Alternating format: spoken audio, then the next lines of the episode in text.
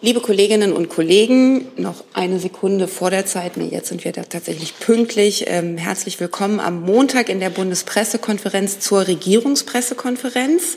Wir begrüßen heute einen neuen Kollegen hier vorne, nämlich Daniel Trotz, der neuer Sprecher im Bundesministerium für Wohnen, Stadtentwicklung und Bauen ist. Vielleicht sagen Sie zu sich selbst ein paar Worte. Ja, hallo zusammen. Äh, ich freue mich, dass ich hier bin heute. Daniel Totz ist mein Name. Ich bin seit äh, Januar 23 in der Pressestelle des Bundesbauministeriums, war vorher knapp neun Jahre im Deutschen Bundestag tätig und bin von Hause aus äh, Politikwissenschaftler. Und ich freue mich auf die Zusammenarbeit. Darauf freuen wir uns auch. Herzlich willkommen. Mir wurden vorab schon eine Reihe von Themen genannt, unter anderem der, das äh, Treffen zum Thema Flüchtlinge, was am Mittwoch bevorsteht und viele Themen äh, im Ausland. Bevor wir aber beginnen, hat Herr Burger noch was Aktives. Vielen Dank. Ich möchte Ihnen eine Reise der Außenministerin am morgigen Europatag nach Frankreich ankündigen. Am Dienstagnachmittag wird Außenministerin Baerbock nach Paris reisen. Sie trifft dort zunächst am frühen Abend zu einem bilateralen Gespräch mit dem französischen Staatspräsidenten Macron zusammen. Am Mittwochmorgen, den 10. Mai, wird Außenministerin Baerbock dann ihre französische Amtskollegin Catherine Colonna treffen. Und im Anschluss wird die Außenministerin gemeinsam mit ihrer Amtskollegin auf Einladung der französischen Regierung an einer Sitzung des französischen Ministerrates teilnehmen. Deutschland und Frankreich haben die regelmäßige Teilnahme an den Kabinettssitzungen des jeweils anderen Landes durch wechselnde Kabinettsmitglieder im Aachener Vertrag als Ausdruck der tiefen Verbundenheit und zur engen Koordinierung beider Länder in allen Politikbereichen vereinbart. Beim deutsch-französischen Ministerrat am 22. Januar in Paris wurde die noch engere Abstimmung auf Regierungsebene in der gemeinsamen deutsch-französischen Erklärung auch noch einmal bekräftigt. Die Teilnahme von Außenministerin Baerbock an der Sitzung des französischen Ministerrats ist Ausdruck dieser Absicht. Im Anschluss an den Ministerrat sind gegen 11.15 Uhr gemeinsame Pressestatements der Außenministerin und ihrer französischen Amtskollegin im Élysée geplant. Bei den Gesprächen in Frankreich werden die deutsch-französische Zusammenarbeit, die gemeinsame Unterstützung der Ukraine sowie außen- und europapolitische Fragen im Mittelpunkt stehen. Und einen weiteren Termin würde ich Ihnen gerne ankündigen. Es ist keine Reise, aber weil ich dazu schon Fragen heute Morgen bekommen habe, äh, ausnahmsweise auch an dieser Stelle. Ich kann bestätigen, dass der chinesische Außenminister Qin Gang morgen für ein bilaterales Gespräch mit Außenministerin Baerbock im Auswärtigen Amt erwartet wird. Im Anschluss an das Gespräch wird es eine gemeinsame Pressebegegnung geben, äh, etwa gegen 13.30 Uhr. Zudem ist ein gemeinsames Mittagessen geplant. Mit äh, Einladung zur Teilnahme an der Pressekonferenz wird in den nächsten Stunden äh, verschickt, wird sie erreichen auf dem üblichen Weg und die Pressekonferenz wird wie üblich auch auf den Twitter-Kanälen des Auswärtigen Amts live gestreamt. Ähm, der Besuch des chinesischen Außenministers in Deutschland nach dem kürzlich erfolgten Antrittsbesuch von Außenministerin Baerbock in China dient der Fortsetzung des bilateralen Austauschs und auch zur Vorbereitung der geplanten Regierungskonsultation. Vielen Dank. Danke, dann machen wir auch erst die Fragen zu diesen beiden Themen. Herr Rinke hatte sich dazu gemeldet. Ja, erstmal eine Frage äh, zum deutsch-französischen Verhältnis. Ähm, eine Frage an Herrn Hebestreit. Es gibt ja auch noch einen Bericht, äh, dass die beiden Regierungen ähm, ihre Kontakte noch verschärfen, oder nicht verschärfen, noch ausbauen wollen, intensivieren wollen. Ähm, und zwar in der zweiten Jahreshälfte mit einer gemeinsamen äh, Kabinettsklausur. Können Sie das bestätigen und äh, auch können Sie ein paar Details sagen, wo man sich wann mit welchen Aktivitäten trifft? Danke. Ja, Herr Rinke, ich kann Ihnen keine Details nennen. Ich kann Ihnen aber sagen, dass der französische Staatspräsident und der Bundeskanzler über die Idee einer gemeinsamen Klausur ähm, regelmäßigen gemeinsamen Klausur ähm, beider Kabinette gesprochen haben. Schon im Januar ist das der Fall und wir sind jetzt in den Planungen, dass wir das in der zweiten Jahreshälfte in Deutschland angehen werden und das soll ein regelmäßiges Format werden, in dem man sich auch abseits äh, zu großer Formalia miteinander unterhält und äh, Referenten einlädt, äh, sich zu speziellen Themen zusammensetzt, um da den Mehrwert, den so etwas bringen kann, ähm, auch zu heben. Aber zu weiteren Details bei aller bei allem Verständnis für Ihre Neugier muss ich sagen, das ähm, kann ich zum jetzigen Zeitpunkt noch nicht liefern. Da befinden wir uns gerade sowohl in der Terminfindung als auch in dem Finden des Ortes, an dem es stattfinden soll.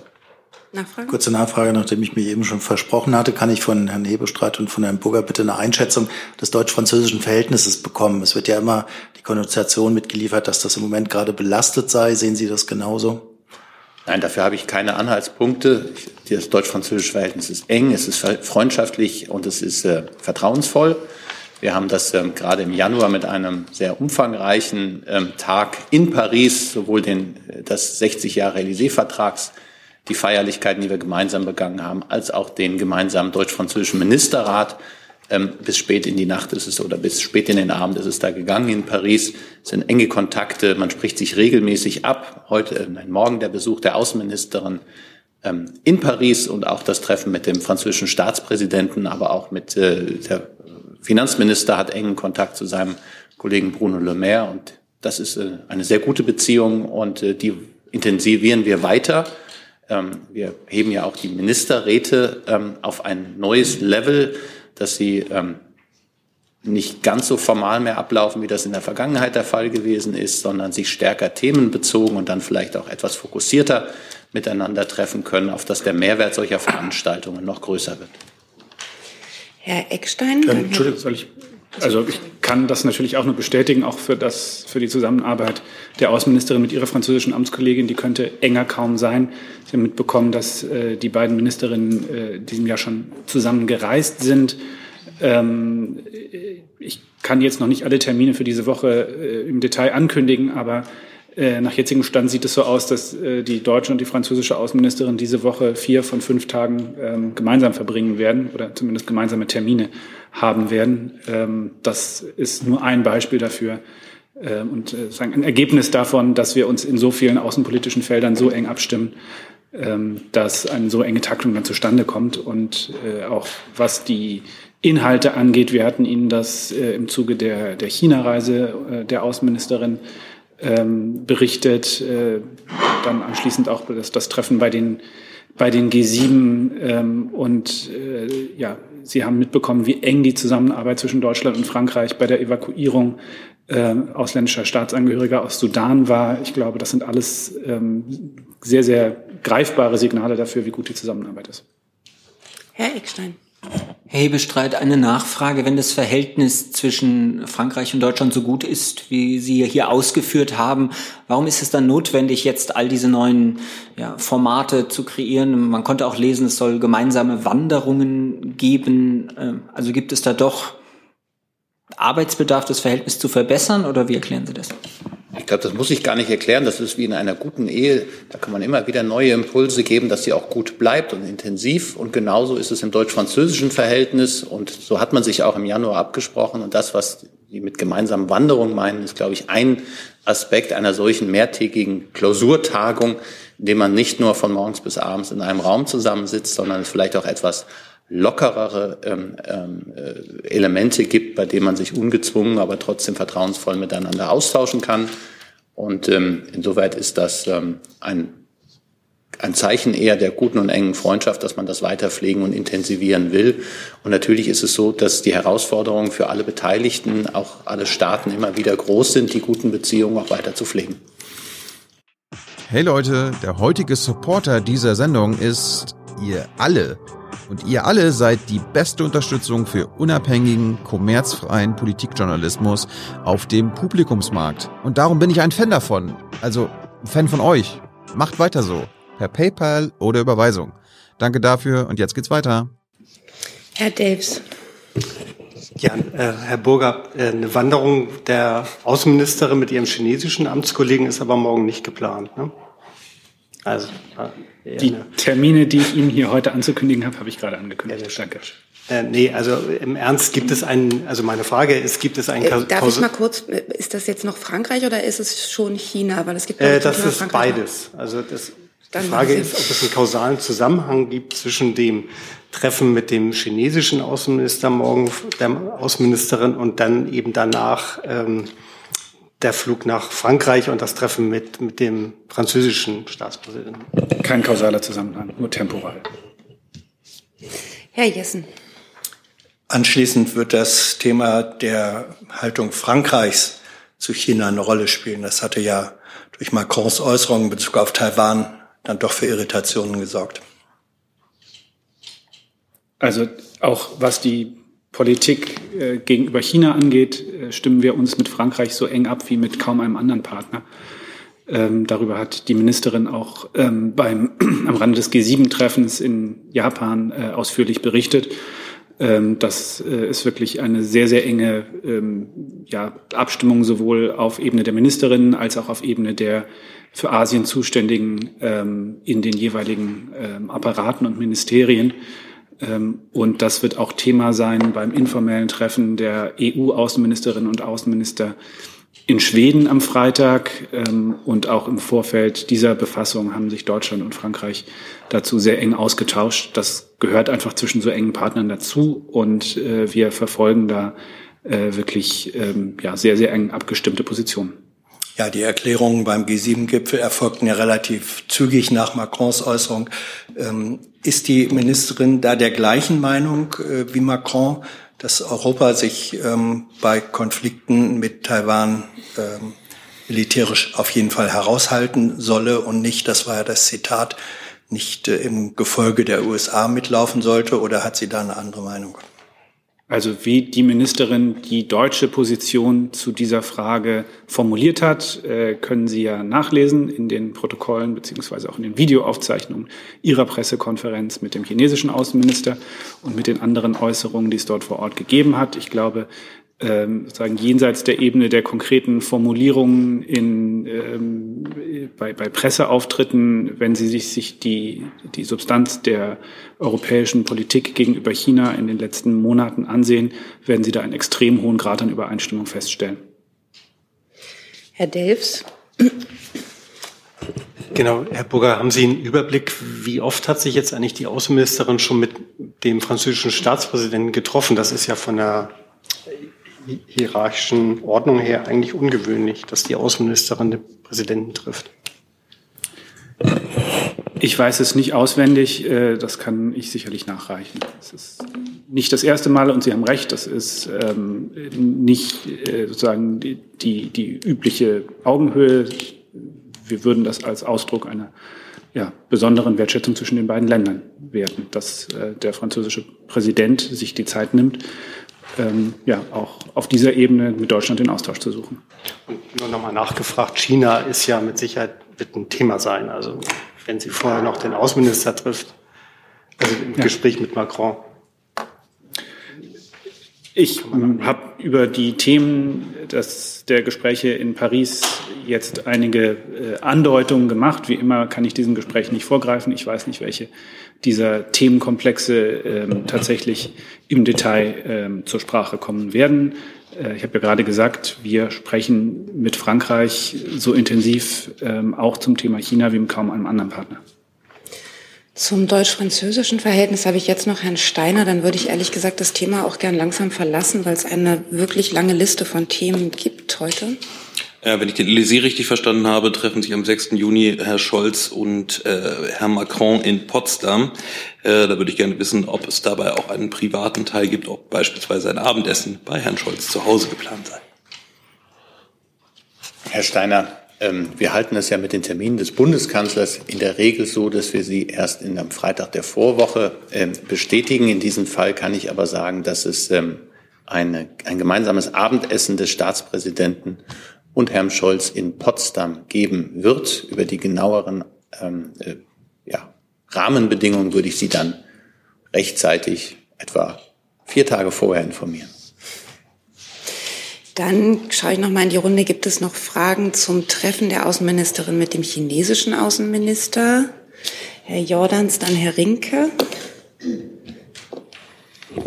Herr Burger, könnten Sie da noch mal die wichtigsten Themen umreißen, die bilateral besprochen werden müssen. Ähm, Herr Jonas, ich möchte den Gesprächen da jetzt eigentlich nicht vorgreifen. Das letzte Treffen der beiden äh, liegt ja noch nicht so lang zurück. Äh, da gab es eine Pressekonferenz, da können Sie ähm, ein kleines bisschen äh, ersehen, äh, was das Themenspektrum ist, äh, was auf der bilateralen Agenda steht. Hinzu kommt dieses Mal nun eben die Vorbereitung der bilateralen Regierungskonsultationen zwischen Deutschland und China. Ähm, das wird äh, ja sicherlich ein breites Arbeitsprogramm auch für die äh, Außenministerin und den Außenminister ähm, wird sich daraus ergeben an, an Absprachen, die zu treffen sind zur Vorbereitung dieser Regierungskonsultation. Nachfrage, kann man dann ich erinnere mich an die Pressekonferenz äh, gut. Ähm, da wurde ja recht klar Text gesprochen. Kann man dann davon ausgehen, dass die Ukraine ein zentrales Thema sein wird? es würde mich jedenfalls nicht überraschen. Äh, Sie wissen, dass äh, der russische Angriffskrieg gegen die Ukraine für uns ja eine sehr, sehr hohe außenpolitische Priorität hat in allen unseren Gesprächen.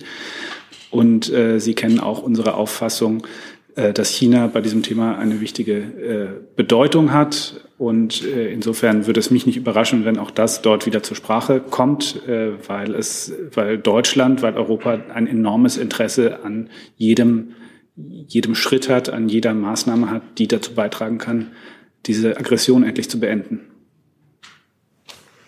Herr Rinke. Ja, ich hätte ganz gerne von Herrn Hebestreit gewusst, ob der chinesische Außenminister auch vom Kanzler empfangen wird oder sonst Termine im Kanzleramt hat. Meines Wissens gibt es da keinen Termin. Und darf ich kurz nachfragen äh, zu den Regierungskonsultationen? Frage, die sich an Sie beide richtet. Ähm, es wurde mal gesagt, dass diese Regierungskonsultationen mit China nicht so verlaufen sollten wie andere.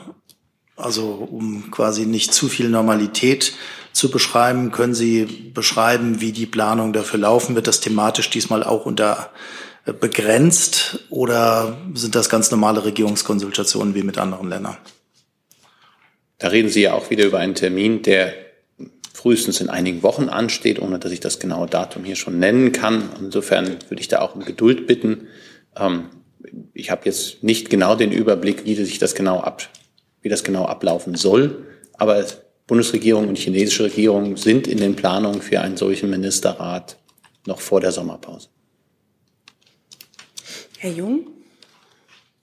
Würde die Bundesregierung das denn begrüßen, angesichts dessen, dass die Chinesen andere Feinde auch an den Tisch bekommen, wie Iran und Saudi-Arabien und Deals schließen, dass äh, die Chinesen äh, Herrn Zelensky und Putin an einen Tisch bekommen? Vielleicht in Peking? Glaube, die Frage haben wir schon in unterschiedlichen Konstellationen hier mehrfach diskutiert. Also die Frage, mangelt es an, an möglichen Vermittlern? Also wichtig ist, dass ähm, es einen fairen Frieden gibt in der Ukraine. Ähm, Im Augenblick ist das, was äh, so diskutiert wird, etwas, was ähm, nicht unbedingt diesen Kriterien zu entsprechen scheint. Trotzdem ist es wichtig, dass sich die Weltgemeinschaft ähm, intensiv auch um diese Frage kümmert, wie man diesen schrecklichen Krieg beenden kann. Und dann setze ich das an, was ich hier an dieser Stelle immer sage. Derjenige, der diesen Krieg von heute auf morgen beenden kann, ist der russische Präsident. Er kann Truppen zurückziehen, er kann die Bombardierung von ähm, ukrainischen Städten beenden, er kann ähm, seinen Angriff auf ähm, ganze Landstriche äh, beenden, er kann seine Truppen zurückziehen und er kann äh, zu Friedensgesprächen dann gerne einladen. Aber Fakt ist das Gegenteil. Wir haben das heute Nacht wieder erlebt, dass äh, auch die zivile Infrastruktur und auch Zivilisten massiv ähm, in, ähm, in Gefahr geraten sind oder sogar getötet worden sind. Und dass ähm, an dem Tag, an dem wir ähm, 78 Jahre Ende des Zweiten Weltkrieges begehen, auch unter starker Beteiligung der Roten Armee, die Deutschland mit befreit hat, ist das schon ähm, ein gewisser Widerspruch, ja. Dass, dass Putin den Krieg beenden kann, ist klar, aber äh Herr Putin ist abhängig von den Chinesen, dementsprechend die Frage. Naja, ich glaube, man sollte da Ursache und Wirkung nicht so, so einfach verwechseln. Derjenige, der das kann, ist Wladimir Putin und ansonsten sind alle aufgefordert, die Einflussmöglichkeiten, die sie auf den russischen Präsidenten haben, zu nutzen, um ein solches Ergebnis herbeizuführen. Da ist die chinesische Seite, da sind aber auch andere ähm, auch aufgerufen, dabei zu helfen. Und äh, das, was wir wahrnehmen in unterschiedlichen Äußerungen, ist zumindest, dass auch die chinesische Seite eine gewisse Verantwortung sieht, sich in diesen Prozess einzuschalten. Die letzte Frage zu diesem Themenkomplex, Herr Krüger. Ja, die wäre äh, zu den chinesisch-deutschen Regierungskonsultationen ähm, der, die geplante Reise von Bundesfinanzminister ähm, Lindner, die ja jetzt abgesagt worden ist, angeblich wegen Termingründen, sollte ja auch der Vorbereitung dieser Konsultation dienen. Ähm, vielleicht kann das Finanzministerium noch was dazu sagen, warum sie abgesagt worden ist, ob es einen Nachholtermin gibt und ob sie in irgendeiner Weise die Vorbereitung ähm, der Regierungskonsultationen dadurch äh, behindert sehen. Ja, vielen Dank. Ich kann gerne noch was dazu sagen. Wir hatten es ja auch schon äh, mitgeteilt, ähm, dass das chinesische Finanzministerium am Wochenende darum gebeten hat, äh, den Termin zu verschieben, also nicht abgesagt, sondern zu verschieben. Ähm, in der Tat, wie Sie sagen, aus terminlichen Gründen. Ähm, das, es gab, war auch mal im Gespräch eine, eine kurzfristige Verschiebung, also ein kurzfristiges Nachholen des Termins wurde von der chinesischen Seite vorgeschlagen, was aus logistischen Gründen ähm, nicht möglich war. Und ähm, genau, das Treffen soll auf jeden Fall zu einem späteren Zeitpunkt nachgeholt werden. Und dann nochmal Herr Rinke. Das ist jetzt nicht zu den Treffen, sondern zu China und Sanktionen. Aber da es wahrscheinlich passt, stellen Sie die Frage gerne. Dann hätte ich eine Frage an das Wirtschaftsministerium. Es gibt einen Bericht, äh, dass die EU-Kommission äh, Sanktionen vorschlägt gegen chinesische Firmen, die dual, bestimmte Dual-Use-Güter, die in Russland auch für Waffen verwendet werden können, äh, Sanktionen vorbereitet. Ich hätte ganz gerne gewusst, ob die Bundesregierung diese Pläne unterstützt. Das kann ich Ihnen an dieser Stelle nicht äh, beantworten. Sie wissen ja, Sanktionspakete der EU werden eben auf EU-Ebene diskutiert ähm, und da auch mit den EU-Partnern beschlossen. Für diese Diskussion auf EU-Ebene liegt die Federführung dann auch nicht bei uns im Haus. Dann würde ich die Frage gerne weitergeben. Entweder an Herrn Burger oder Herrn Hebestreit. Das wird jetzt für Sie leider auch nicht sehr viel ergiebiger, weil ich nur sagen kann, dass aus gutem Grund äh, sagen, Überlegungen zu zukünftigen Sanktionen äh, wir nicht öffentlich ausbreiten, äh, solange die sich in der Diskussionsphase befinden, äh, schon um zu verhindern, dass möglicherweise von Sanktionen Betroffene äh, da äh, im Voraus äh, sich der Wirkung dieser Sanktionen entziehen. Äh, deswegen muss ich um Verständnis dafür bitten, dass wir ganz grundsätzlich, jetzt völlig unabhängig vom Wahrheitsgehalt solcher Meldungen, zu äh, konkreten Überlegungen einzelner Sanktionslistungen hier keine Auskunft geben. Herr Rinke, ich habe noch einen Zusatz, weil ich gerade einen Zuruf bekommen habe oder eine Ergänzung. Der chinesische Außenminister wird im Kanzleramt den Abteil, zuständigen Abteilungsleiter auch treffen. Dann würde ich jetzt gern das Thema wechseln und wir wechseln zum Thema Sonder-MPK. Die erste Frage hat Herr Eckstein. Herr Hebestreit, im Vorfeld des Treffens am Mittwoch haben die Bundesländer und auch die Kommunen heute nochmal nachdrücklich letztlich mehr Geld vom Bund gefordert. Man müsse wegkommen von Pauschalbeträgen hin zu einer atmenden Finanzierung. Ähm, welches Angebot werden Sie denn den Ländern machen oder ist die Bundesregierung, ist der Bundeskanzler dazu bereit? Glaube, das, was der Bundeskanzler, was die Bundesregierung bereit ist anzubieten, ähm, ist an der einen oder anderen Stelle schon nachzulesen gewesen. Wichtig ist erst einmal, dass alle sehen, dass das eine herausfordernde Situation ist, die insbesondere die Städte und Kommunen vor Herausforderungen stellt, die sowohl die hohe Zahl an ukrainischen Flüchtlingen als auch die wachsende Zahl von Flüchtlingen aus anderen Ländern, die nach Deutschland kommen und hier untergebracht, versorgt, integriert und ähm, ja, werden müssen. Ähm, der Bund hat in den vergangenen Monaten und Jahren sich deutlich stärker in, der, in diesen Themen auch finanziell engagiert, als das in der Vergangenheit der Fall gewesen ist und eigentlich auch, als es die deutsche Finanzverfassung vorsieht. Es gibt die Zahl von fünf, mehr als 15 Milliarden Euro, die der Bund auch in diesem Jahr für diese ähm, Ausgaben aus, äh, ausgeben wird, für diese Aufwendungen. Ähm, 90 Prozent der Kosten, die für die Flüchtlinge, die aus der Ukraine nach Deutschland kommen, hier anfallen, werden vom Bund getragen, nicht von den Ländern, nicht von den Städten und Kommunen. Ähm, es gibt ähm, weitere Regelungen, die könnte ich Ihnen jetzt minutiös alle aufzählen, die lassen sich aber auch nachlesen, ähm, was der Bund alles tut. Und trotzdem bleibt es natürlich immer dabei, dass man gucken muss, wie man miteinander ins Benehmen kommt. Wichtig ist vielleicht noch an der einen Stelle ähm, deutlich zu machen, die Pauschale, die jetzt gefordert wird, das war mal ein Angebot, da ich aus alter Verwendung für das Finanzministerium früher hier gesessen habe. Das hat der damalige Finanzminister den Ländern angeboten, eine Pauschale zu machen. Ich glaube, im Jahr 2021 war das und die Länder haben das damals abgelehnt und haben gesagt, das sei nicht sinnführend.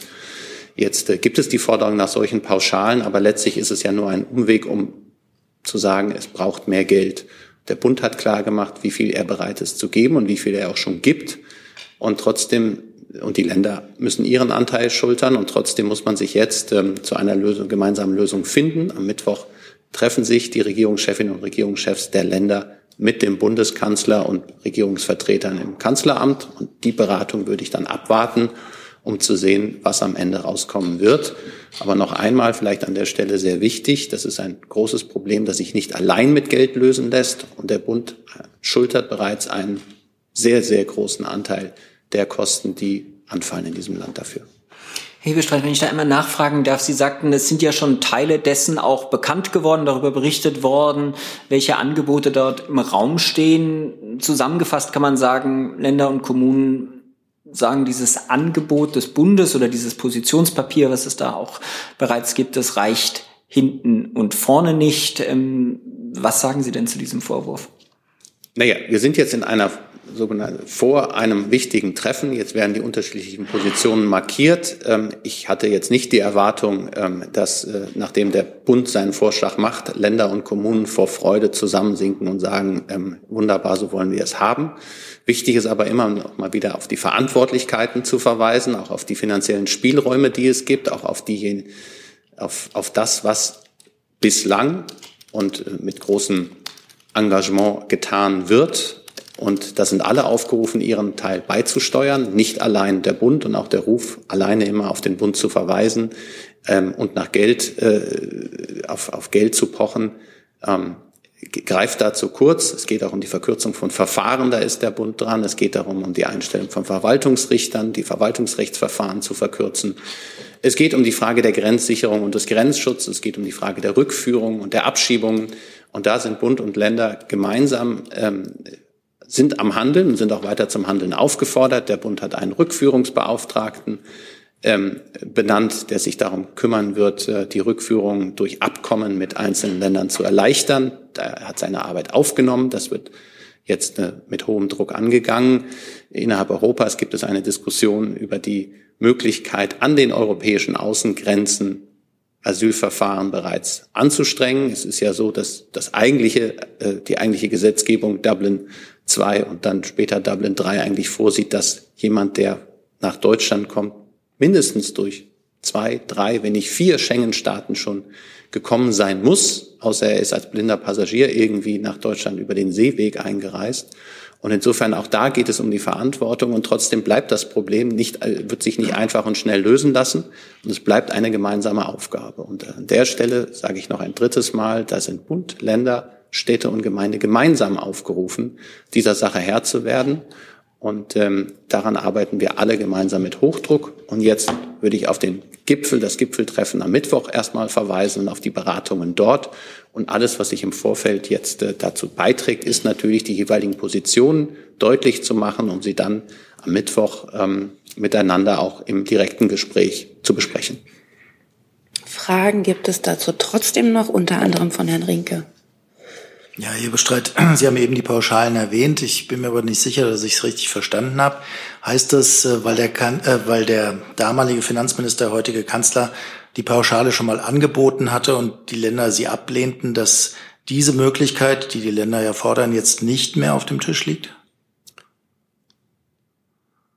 Ich habe mich gar nicht zur sachlichen Bewertung dieser Forderung ähm, erklärt, sondern ich habe lediglich gesagt, sie ist in einer Vergangenheit bereits schon einmal vorgeschlagen worden und damals sicherlich aus guten Gründen von den Ländern abge, ähm, abgewiesen worden. Daraufhin hat man eine andere Regelung gefunden. Und wenn man jetzt die alte Regelung oder diese äh, im, im angebotene Regelung damals jetzt haben will, müsste man gucken, was das denn ähm, für Folgen hätte für die eigentlich gefundene Lösung.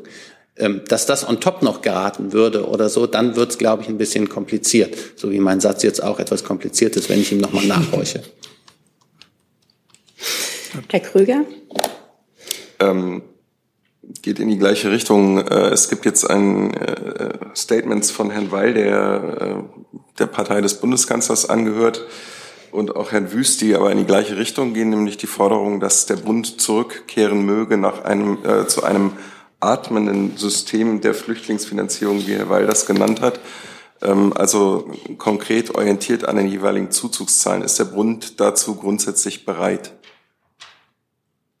Der Bund hat in den vergangenen Jahren sich massiv in der Finanzierung auch der Flüchtlingskosten engagiert und hat ähm, mehr und mehr auch der Kosten übernommen. Ich habe das jetzt einmal ausgeführt bei den Frage der, ähm, der ukrainischen Flüchtlinge. Ich könnte es auch für die Kosten der Unterkunft, die eigentlich ursprünglich gar nicht vom Bund zu tragen sind und inzwischen bis zu 75 Prozent vom Bund bezahlt werden. Also es hat Änderungen gegeben, ähm, anstatt des atmenden Deckels der Pauschalregelung, die damals abgelehnt worden sind, in einer Zeit übrigens, als die Flüchtlingszahlen zurückgegangen sind. Und ähm, insoweit ist das etwas, ähm, was Folgekosten in Anführungszeichen nach sich ziehen würde. Wenn wir jetzt zu einer Pauschalregelung, einem Atmendeckel zurückkehren würden, müsste man anderes wieder zurückdrehen, was ähm, als Alternative zu diesem Vorschlag damals ähm, entschieden worden ist. Will sagen, da möchte ich den Beratungen jetzt nicht vorgreifen, aber ein, als Königsweg kann ich es im Augenblick nicht erkennen. Herr Rinke nochmal und dann Herr Jessen. Ich lasse mich vielleicht noch an einer Ergänzung machen, weil es die Frage war, ähm, dass äh, Herr Weil aus der Partei des Bundeskanzlers stammt. Das ist natürlich richtig, aber es geht hier nicht um Parteipolitik, sondern das sind unterschiedliche staatliche Ebenen, die miteinander ringen um ein gutes Ergebnis. Und ich glaube, da ist die Aufgabe, die jeweilige Aufgabe im politischen System ausschlaggebender als die Parteizugehörigkeit.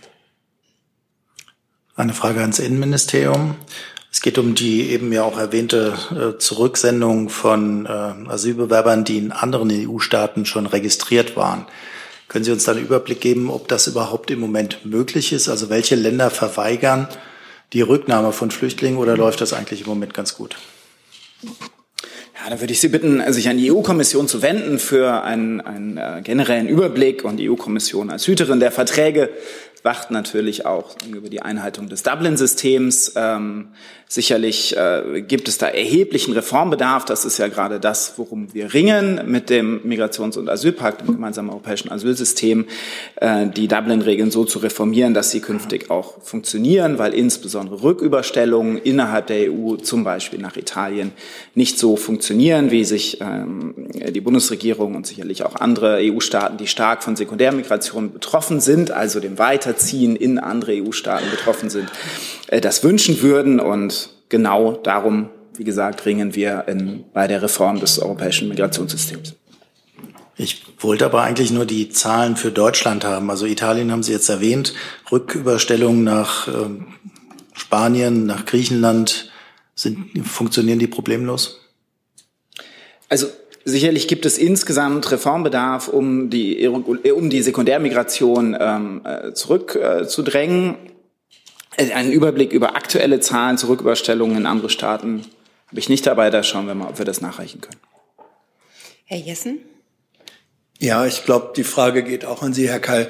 Ähm, in den ländlichen Flächenregionen, zum Beispiel in Mecklenburg-Vorpommern, wird in jüngerer Zeit so etwas wie ein Bündnis zwischen Nachbarn und Nazis äh, beobachtet. Da treffen vor dem Hintergrund ähm, von Flüchtlingsproblematik, äh, kommunaler äh, Krise, ähm, Problemen in ungünstiger Weise aufeinander. Sieht die Bundesregierung da einen Zusammenhang zwischen, ich sage es jetzt mal, Pleitekommunen und äh, Nazi-Nachbarbündnissen, einen ursächlichen? Und wie will sie dem begegnen? Für uns ist natürlich sehr, sehr wichtig, die Akzeptanz für die Unterbringung von Geflüchteten zu wahren und alles auch für diese Akzeptanz zu tun und auch immer wieder zu erklären, was der Grund dafür ist, warum ähm, gerade viele Kommunen so belastet sind. Der ganz wesentliche Grund der hohen Flüchtlingszahlen ist der russische Angriffskrieg auf die Ukraine. Jetzt sind wir bei einer Million und 63.000 Geflüchteten aus der Ukraine seit Kriegsbeginn, äh, die im Ausländerzentralregister registriert sind ähm, und demgegenüber allein in diesem Jahr ähm, zusätzlich etwa 101.000 Asylerstanträgen von Asylantragstellerinnen und Stellern aus anderen Krisen- und Kriegsgebieten. Und da muss man immer wieder erklären, dass es Menschen sind, die vor Krieg und Terror geflüchtet sind, die sich hier in Sicherheit gebracht haben, um die wir uns kümmern müssen. Und äh, Fragen insbesondere von, von Unterkünften ähm, und, und auch ja, Konflikten, die es da in den Kommunen gibt, muss man natürlich vor Ort lösen. Das ist nichts, was wir gut von hier äh, kommentieren könnten oder sollten. Ähm, aber die, ja, die Konflikte, die es da gibt, müssen lokal, regional gelöst werden. Frage oder Nachfrage an Herrn Hebestreit. Ich glaube, ähm, Olaf Scholz war in einer früheren Verwendung mal für die Entschuldung der Kommunen. Äh, man kann ja Putin viel vorwerfen, aber kann man direkt sagen, dass er ursächlich für die hohe Verschuldung und äh, das Finanzielle mit dem Rücken an der Wand stehen der Kommunen verantwortlich ist. Gilt also die Auffassung der kommunalen Entschuldung als Notwendigkeit noch, die ich mindestens von Olaf Scholz äh, aus früheren Zeiten in Erinnerung äh, glaube. Also ich, ich würde den Sachzusammenhang ein bisschen, also das bitte nicht in irgendeinen Zusammenhang packen, was Sie jetzt noch mit Wladimir Putin zusammengesetzt haben. Richtig ist, dass der Bundeskanzler in seiner Vorverwendung als Finanzminister mal einen Vorstoß gemacht hat zur Entschuldung der am stärksten überschuldeten Kommunen in Deutschland. Die sind in einigen wenigen Bundesländern konzentriert. Ähm, dieser Vorschlag, der hat nicht die Unterstützung der Länder gefunden und insoweit ähm, muss man ihn jetzt nicht weiter, das ist dann schade, aber da kann man jetzt vergossene Milch, muss man sich nicht drüber ärgern. Richtig ist, dass die Kommunen vor finanziellen Herausforderungen stehen. Das hat auch damit strukturellen Veränderungen und äh, strukturellen Bedingungen zu tun. Ähm, für die Finanzsituation der Kommunen sind die Länder tragen Verantwortung. So ist das in der Bundes- oder in der föderalen Verfassung geregelt. Und insofern ähm, kann der Bund da auch nur bedingt helfen. Es darf keine direkten Finanzbeziehungen zwischen dem Bund und den Kommunen geben. Deshalb sind da die Länder dazwischen und verantwortlich. Aber ich glaube, das bringt im Augenblick nichts, diese Diskussion zu führen, weil wenn die Kommunen Finanzschwierigkeiten haben aufgrund der jetzigen Situation, was die Flüchtlinge angeht, ähm, dann braucht es Unterstützung dafür, damit es geregelt wird, weil ähm, aus Gründen fehlenden Geldes etwas nicht zu tun, was richtig und wichtig wäre, ähm, ist nicht akzeptabel. Gleichwohl ist dann der nächste Schritt, wer denn dafür das Geld bereitstellen soll. Die Position des Bundes, dass er schon hohe, hohe Summen aufbringt und ähm, auch weiterhin engagiert ist. Ich habe die Zahl genannt. Und ähm, auch die Länder sich beteiligen und darüber gilt es jetzt, sich miteinander ins Benehmen zu setzen. Ich habe zu diesem Thema jetzt noch fünf weitere Fragesteller auf der Liste und danach noch acht weitere Themen auf der Liste. Nur um das mal zu sagen, wir haben jetzt noch, wenn wir uns daran orientieren, nach einer Stunde ungefähr aufzuhören, 20 Minuten dafür Zeit. Viel mehr sollten wir auch nicht überziehen. Herr Steiner ist der Nächste. Ja, das da. Ähm, Herr Kall, äh, vielleicht auch Herr Burger.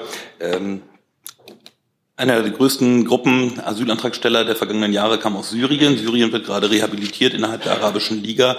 Sehen Sie irgendeine Perspektive für eine Rückkehr syrischer Flüchtlinge, was ja möglicherweise dann auch zur Entlastung beitragen könnte in der aktuellen Phase? Ich erstmal als außenpolitische Frage sehen. Ja. Vielen Dank. Ich bin jetzt ein kleines bisschen ähm, ja, ich glaube, ich muss, wenn Sie die Frage so stellen, jetzt vielleicht einmal kurz was sagen zur Entscheidung der Arabischen Liga äh, vom Wochenende. Ähm, für uns und für unsere engen Partner bleibt entscheidend, dass die arabischen Staaten ihre Normalisierungsbestrebungen einschließlich der Wiederaufnahme Syriens in die Arabische Liga von substanziellen Zugeständnissen Assads für eine nachhaltige Lösung des Konflikts und für die Verbesserung der Lebensbedingungen von Syrerinnen und Syrern abhängig machen. In unseren Augen darf es eben keine Normalisierung zum Normaltarif geben. Und äh, die Realität vor Ort ist, dass das syrische Regime weiterhin jeden Fortschritt im politischen Prozess gemäß der Sicherheitsratsresolution 2254 blockiert, dass es tagtäglich schwerste Menschenrechtsverletzungen gegen die eigene Bevölkerung begeht.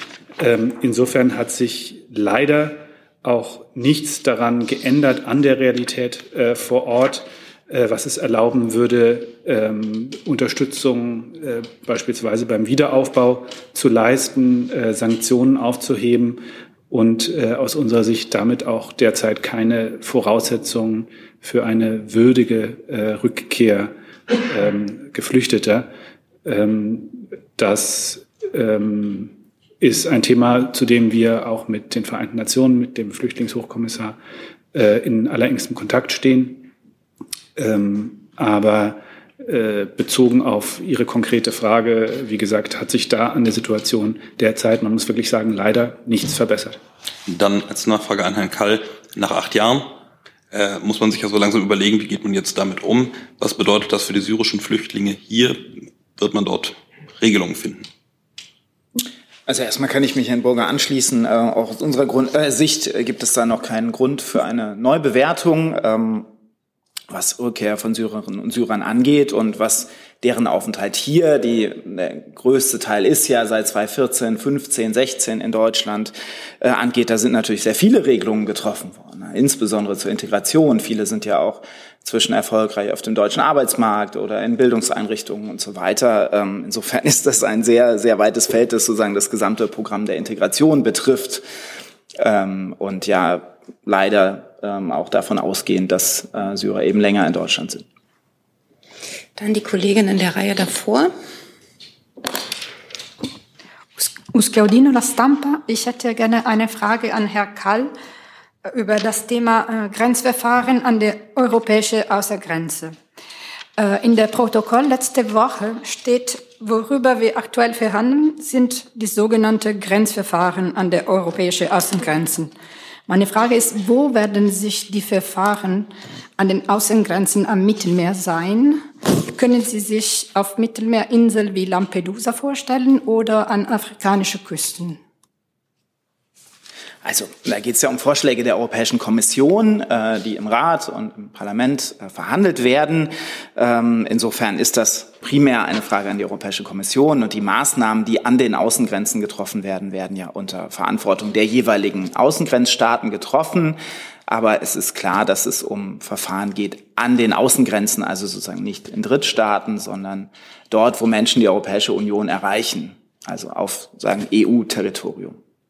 Also das, das bedeutet Italien oder Griechenland?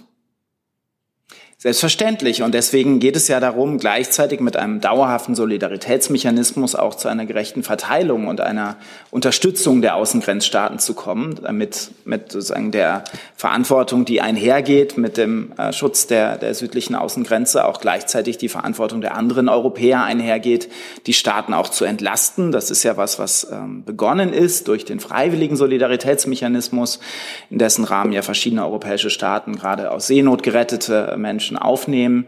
Aber das muss überführt werden in einen dauerhaften Solidaritätsmechanismus. Und das ist eine der wesentlichen ähm, noch in den Verhandlungen befindlichen Punkte. Herr Rinke. Eine Frage an Herrn Burger. Eine der äh, Themen, die ja auch besprochen werden wird, wahrscheinlich am Mittwoch, ist die Frage, ob die Liste der sicheren Herkunftsländer erweitert wird. Und ich hätte ganz gerne gewusst, ob äh, Ihre Ministerin dafür ist, dass die EU-Beitrittsaspiranten Georgien und Moldau auf diese Liste aufgenommen werden. Also das, ich spreche ja für das Auswärtige Amt in der Ressortzuständigkeit des Auswärtigen Amts und in dem Fall muss ich dazu sagen, das ist kein Thema, was in der Federführung des Auswärtigen Amts liegt. Deswegen ähm, würde ich hierzu tatsächlich an das zuständige Ressort verweisen. Ja, also kann das dann gerne auch das Innenministerium fragen, aber es ist nicht so, dass das Auswärtige Amt eine Bewertung abgeben muss, ähm, wie diese Staaten eingeschätzt werden?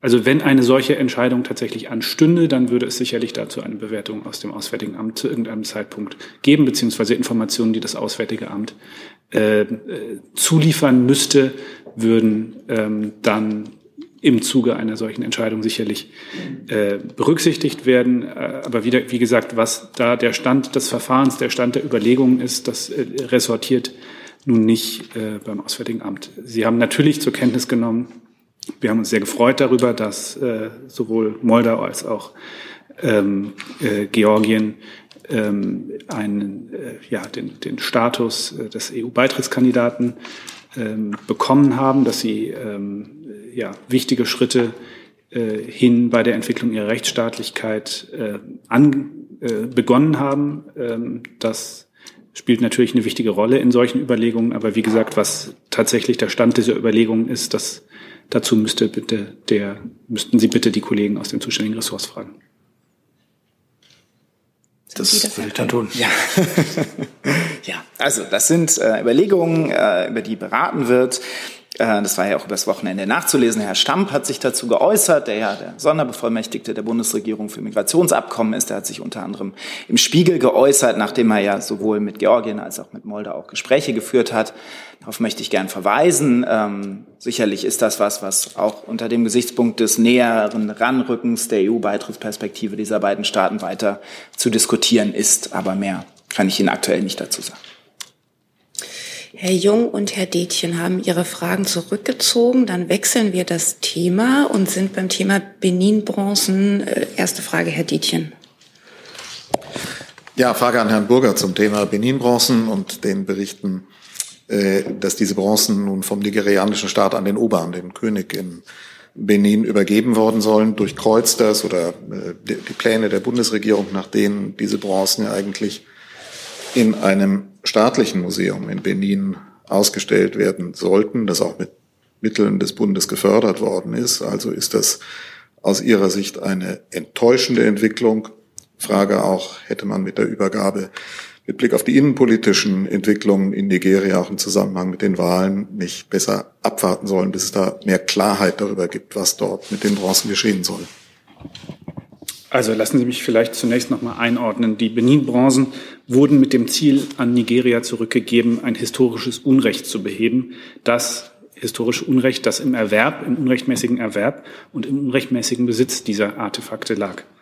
Die Rückgabe dieser Bronzen an Nigeria war nicht an Bedingungen geknüpft und bei wem die zurückgegebenen Bronzen jetzt äh, genau äh, rechtlich äh, verbleiben und wie sie der nigerianischen Bevölkerung zugänglich gemacht werden, das sind jetzt innenpolitische Entscheidungen eines souveränen Staates, Nigeria.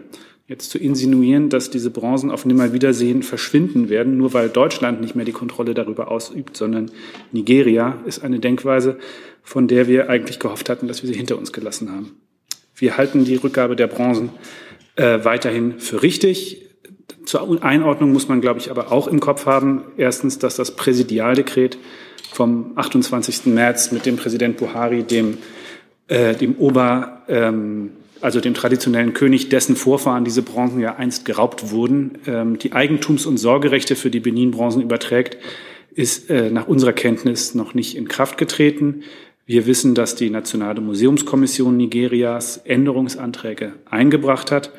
Und äh, grundsätzlich ist es auch so, dass die Einbeziehung des Königshauses der Maßgabe entspricht, bei Rückgaben die Herkunftsgesellschaften zu beteiligen. Äh, diese Maßgabe ist einer der Eckpunkte, auf die sich Bund, Länder und Kommunen zum Umgang mit Sammlungsgut aus kolonialen Kontexten äh, im Jahr 2019 schon verständigt hatten. Uns bleibt natürlich wichtig, dass die Öffentlichkeit auch nach der Rückgabe weiterhin Zugang zu den Benin-Bronzen haben wird. Dazu haben sich Deutschland und Nigeria in der gemeinsamen Erklärung vom 1. Juli 2022 bekannt. Und äh, an dieser Position halten wir selbstverständlich auch fest. Jetzt nochmal zum Bau des ähm, äh, IMOA, des Edo-Museums of West African Art, ähm, wo die Bundesregierung sich äh, in einer bestimmten Form beteiligt. Wir beteiligen uns am Bau eines Pavillons in Benin City, der später Teil eines geplanten größeren IMOA-Museumskomplexes werden soll, in dem dann ein Teil der Bronzen der Öffentlichkeit äh, zugänglich gemacht werden kann. Eine Eigentumsübertragung der Bronzen an den Ober ändert an dieser Planung grundsätzlich erstmal nichts. Der Ober selbst hat auch in der Vergangenheit seine Unterstützung für dieses Projekt zum Ausdruck gebracht. Natürlich stehen wir mit den nigerianischen Behörden in Kontakt, um sicherzustellen, ob und dass es bei diesem Plan bleibt. Nachfrage? Ich habe das richtig verstanden. Das heißt, die Bundesregierung geht nach wie vor davon aus, dass diese Bronzen ausgestellt werden in diesem genannten Emoba-Museum und nicht in das parallel existierende Museum des Ober überführt werden. Wie gesagt, das ist ja die Förderung der ja. Bundesregierung und die Erwartung der Bundesregierung gewesen. Wie gesagt, in der Vergangenheit hat der Ober seine Unterstützung für dieses Projekt zum Ausdruck gebracht. Wir werden jetzt äh, natürlich mit der nigerianischen Regierung äh, als unserem äh, sagen Gesprächspartner auf Augenhöhe darüber sprechen, ähm, ob das auch weiterhin äh, der Plan ist. Äh, wie gesagt, unser Verständnis ist, dass dieser Prozess auch der, der Übertragung der Eigentumsrechte innerhalb Nigerias noch nicht abgeschlossen ist. Und deswegen ist es jetzt auch, glaube ich, noch zu früh, um abschließend äh, sich ein Urteil darüber zu bilden, äh, wie, in welcher Form die Bronzen im Endeffekt der, der Vergangenheit, äh, der Öffentlichkeit äh, ähm, zugänglich gemacht werden. Das ist ein Thema, an dem wir natürlich großes Interesse haben, ähm, dass das stattfindet. Und äh, deswegen sind wir dazu auch in engem Gespräch. Aber ich glaube, es ist heute noch zu früh zu sagen, was das Ergebnis sein wird. Zu dem Thema, Herr Jessen. Ja, nur um es zu verstehen, es besteht ja ein Unterschied zwischen der Rechtskategorie Eigentümer und äh, dem öffentlichen Zugang. äh, war und ist es Bedingung äh, oder Forderung der Bundesregierung, dass unabhängig von der Frage, wer rechtlicher Eigentümer am Ende der Bronzen ist, dass diese auf jeden Fall äh, im öffentlichen Zugang ähm, verfügbar sein müssen für eine Gesamtbevölkerung und nicht reduziert auf die Bevölkerung eines äh, ehemaligen Königreiches. Also das äh, war die gemeinsam ausgedrückte Absicht beider Regierungen, die auch festgehalten ist in den äh, gemeinsamen Absprachen. Ähm, aber wie gesagt, die, ähm, die äh, Rückgabe ist ohne Bedingungen erfolgt. Das heißt, ähm, in welcher Form die Bronzen jetzt in Zukunft der Öffentlichkeit zugänglich gemacht werden, und welches rechtliche Konstrukt die nigerianische Seite dazu wählt, ist natürlich eine souveräne Entscheidung Nigerias. Da, äh, wir haben ja diese, diese Bronzen zurückgegeben, weil sie uns nicht gehört haben, weil sie uns unrechtmäßig gehört haben. Und äh, deswegen ist das jetzt eine Frage, die nicht mehr von uns zu entscheiden ist. Welche Auswirkungen hat äh, dieser Konflikt auf die Rückgabe von geraubtem Kulturgut etwa an Namibia? Da gibt es ähnliche Problematiken.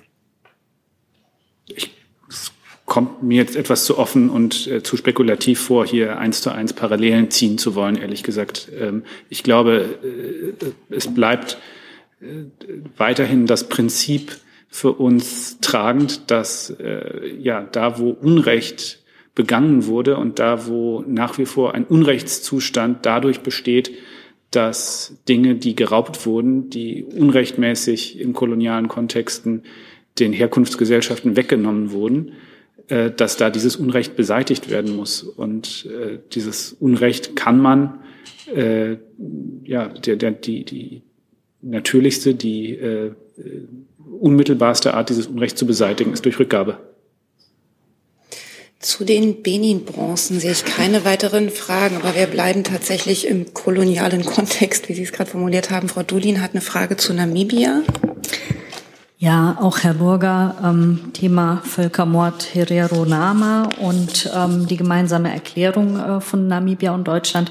Heute läuft eine Frist ab. Ähm, UN-Sonderberichterstatter haben ähm, Deutschland geschrieben und haben einiges beanstandet, äh, sowohl an dem äh, Prozess zu der Erklärung hin als auch äh, zur Erklärung selber. Unter anderem kritisieren sie, dass es keine wirksamen Reparationen gibt. Haben Sie geantwortet und wie haben Sie geantwortet? Wir werden fristgerecht geantwortet haben. Und den Inhalt dieser Antwort können Sie dann, werden Sie nachlesen können, äh, wenn die Vereinten Nationen, wenn die Berichterstatter als Adressaten dieser Kommunikation das veröffentlichen, was ja deren äh, regelmäßiges Verfahren ist. Aber Sie wollen mir nicht schon mal einen Hinweis geben. Ähm, was ich bitte um Verständnis einfach aus Respekt vor dem, vor dem Verfahren, aus Respekt vor den äh, Sonderberichterstattern, die äh, Herren des, Herrinnen und Herren dieses Verfahrens sind, dass äh, wir zunächst mal denen die Ankunft, äh, die, die, äh, die Antwort zukommen lassen und dass es dann auch denen obliegt, die öffentlich zu machen. Das ist so das übliche Verfahren und daran halten wir uns auch an dieser Stelle. Dann sehe ich dazu keine weiteren Fragen. Herr Eckstein, ich gehe davon aus, dass sich das Thema Syrien durch die Frage des Kollegen Steiner erledigt hatte. Sie sind dann dran, um Herrn Burger mal eine Pause zu gönnen mit dem Thema Cannabis. Ja, eine Frage an das Gesundheitsministerium. Das war jetzt falsch verstanden. Sorry. Es gibt Berichte, dass es einen Gesetzentwurf geben soll, wo auch nochmal ausgeführt wird, welche Regeln denn konkret äh, für diese Cannabis-Clubs, die ja geplant sind, gelten soll. Erstmal die Frage, ähm, können Sie das, was da berichtet wird, ähm, diese Eckpunkte bestätigen und können Sie vielleicht etwas zum Zeitplan sagen, bis wann dieser Gesetzentwurf ins Kabinett kommen soll? Ja, danke für die Frage. Also ich kann die Berichte weder bestätigen noch dementieren. Es ist ja bekannt, dass das BMG Ende des vergangenen Monats einen Gesetzentwurf zur Abgabe von Cannabis ähm, vorgelegt hat und dieser wird jetzt regierungsintern beraten. Regierungsintern beraten. Es gibt jetzt ja sehr konkrete Berichte, auch Abstände 250 Meter, welche Sicherheitsvorkehrungen etc. getroffen werden sollen. Hm, können Sie vielleicht ausführen, wo es da bei den Beratungen möglicherweise noch Gesprächsbedarf gibt oder einfach äh, doch vielleicht noch mal ein oder anderes Wort zu einem möglichen Zeitplan sagen? Da muss ich Sie leider enttäuschen. Ich bleibe dabei, der Entwurf wird gerade regierungsintern beraten und aus den regierungsinternen Beratungen berichten wir ja generell nicht. Weitere Fragen dazu sehe ich nicht. Dann hat Herr Steiner das nächste Thema mit dem Stichwort Industriestrompreis. Ja, geht an BMF und BMWK. Ich wollte nochmal nachfragen, wenn ich das ähm, richtig verstanden habe, gibt es den Vorschlag, dass, ähm, also im Arbeitspapier von BMWK, gibt es den Vorschlag, äh, dass aus Schurmitteln äh, schwächer ausgestatteten, finanziell schwächer ausgestatteten EU-Mitgliedstaaten die Möglichkeit für eine Art Transformationskredite äh, eröffnet werden soll. Ähm, und wenn ich es auch richtig verstanden habe, ist das BMF dafür bislang noch nicht zu begeistern. Ich würde gerne verstehen, warum Herr Lindner das bislang ablehnt. Was Herr Baron, äh, Frau Baron, äh, was äh, Herr Habeck damit bezweckt. Ja, ich glaube, wir haben unsere Vorschläge am Freitag ja vorgestellt. Wir haben ein Papier dazu veröffentlicht. Ähm, was zunächst erklärt, äh, warum wir der Meinung sind, dass es diese, diesen Industriestrompreis braucht, eben weil wir die Industrie auf ihrem Weg hin zur Klimaneutralität begleiten müssen und weil es eben ganz entscheidend ist, die Industrie hier wettbewerbsfähig zu halten und Arbeitsplätze zu sichern. Dann wird das Konzept erläutert und es werden natürlich auch erläutert, dass man das Konzept am Ende auch europäisch denken muss. Wir erinnern uns alle an die Erfahrung äh, der, der letzten Krise und äh, wo ja auch durchaus Verstimmung über manche Vorschläge aus Deutschland herrschte und das eben von Anfang an mitzudenken. Das sind die Vorschläge, die wir gemacht haben. Die haben wir eingebracht an das sogenannte Bündnis für Zukunft der Industrie, aber auch an breitere Kreise in, in den Bundesländern. Und das ist jetzt eben zu diskutieren und natürlich auch in der Bundesregierung zu diskutieren. Herr Steiner, ich kann da vielleicht ergänzen. Ich würde verweisen gerne auf die REC-PK am Freitag. Ich weiß nicht, ob Sie da hier anwesend waren, aber da haben wir uns schon dazu geäußert. Ähm, der Minister hat auch seine Position ja an mehreren Stellen ähm, schon äh, auch geäußert. Von daher würde ich Sie gerne auf diese getätigten Äußerungen verweisen. Weitere Fragen dazu sehe ich nicht. Dann machen wir weiter bei Herrn Schärfer, der fragt zur Türkei. Genau eine Frage an Herrn Hebestreit, weil die Antwort aus dem habe ich nämlich schon, aber deswegen wüsste ich gerne, mit welchen Erwartungen, Befürchtungen oder Hoffnungen der Bundeskanzler auf die Wahlen in der Türkei sieht am Sonntag.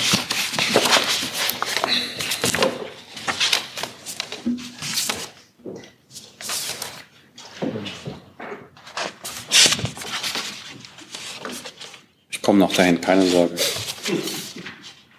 Dachte ich zumindest. Na, dann machen wir es freihändig. Das habe ich gehört, Herr Kall. Ähm, also, zunächst einmal ist es natürlich so, dass das ein, eine wichtige Wahl ist. Ähm, wir sind dabei, ähm, mit anderen auch als Beobachter im Rahmen der OSZE dort als Wahlbeobachter präsent zu sein, um einen regelgerechten demokratischen Ablauf dieser Wahlen möglicherweise dann auch ähm, ja, attestieren zu können. Ähm, es ist ein eine wichtige Wahl, das habe ich schon gesagt, für die Türkei. Und wir hoffen, dass der Weg der Türkei als wichtiger demokratischer Partner durch eine solche Wahl gestärkt wird. Und ansonsten halten wir uns natürlich zurück. Weitere Fragen dazu sehe ich nicht. Ich, Herr Jung, dazu? Wenn Sie den demokratischen Aspekt betonen, verstehe ich, dass sich der Kanzler dort einen Machtwechsel wünscht. Oder bin ich jetzt Herr Jung, wir kennen uns lang genug, um zu wissen, dass wir uns nicht gegenseitig interpretieren. Das ist Ihre Auffassung. Ich habe das gesagt, was ich an dieser Stelle sagen darf. Sie könnten ja widersprechen. Mein Erdogan steht jetzt ja nicht für demokratisches Türkei.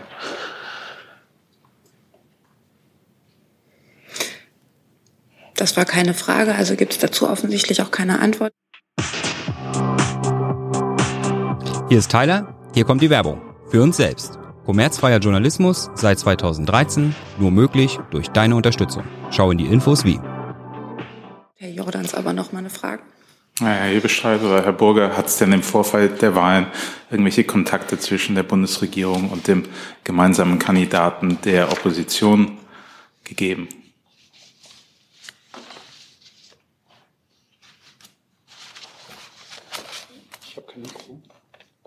Achso, Sie waren gefragt, sorry.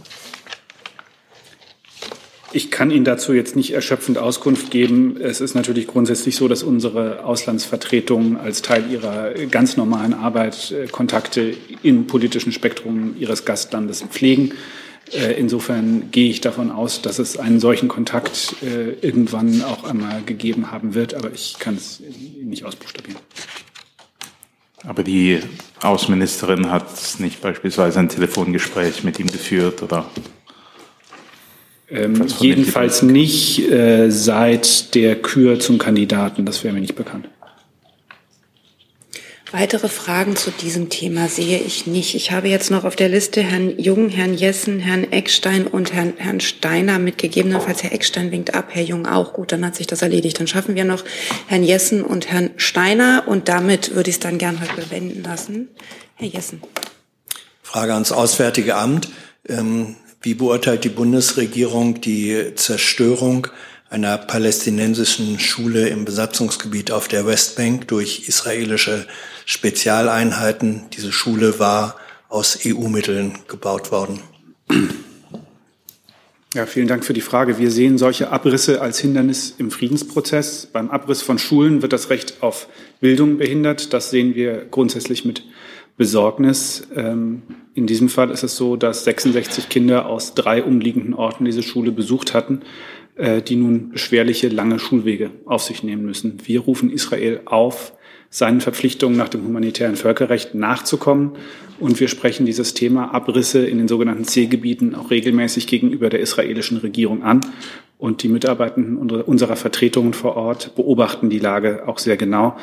Äh, Mitarbeiter unseres Verbindungsbüros in Ramallah waren zuletzt selbst am 26. April vor Ort, äh, um die Lage vor Ort äh, sich anzusehen. Ja, der Abriss geschah, glaube ich, gestern ähm, am Sonntag. Äh, die israelische Regierung äh, sagt, das sei rechtskonform, der Abriss. Die Schule sei illegal gebaut worden. Ähm, hält die Bundesregierung den Abriss für rechtskonform oder für rechtswidrig nach internationalem Recht? Ich kann Ihnen jetzt aus dem Stegreif dazu kein, kein Rechtsgutachten äh, liefern. Äh, wie gesagt, aus unserer Sicht ist hier, ähm, äh, sind hier Fragen des humanitären Völkerrechts äh, zu beachten, die eben insbesondere den Schutz der Zivilbevölkerung äh, betreffen.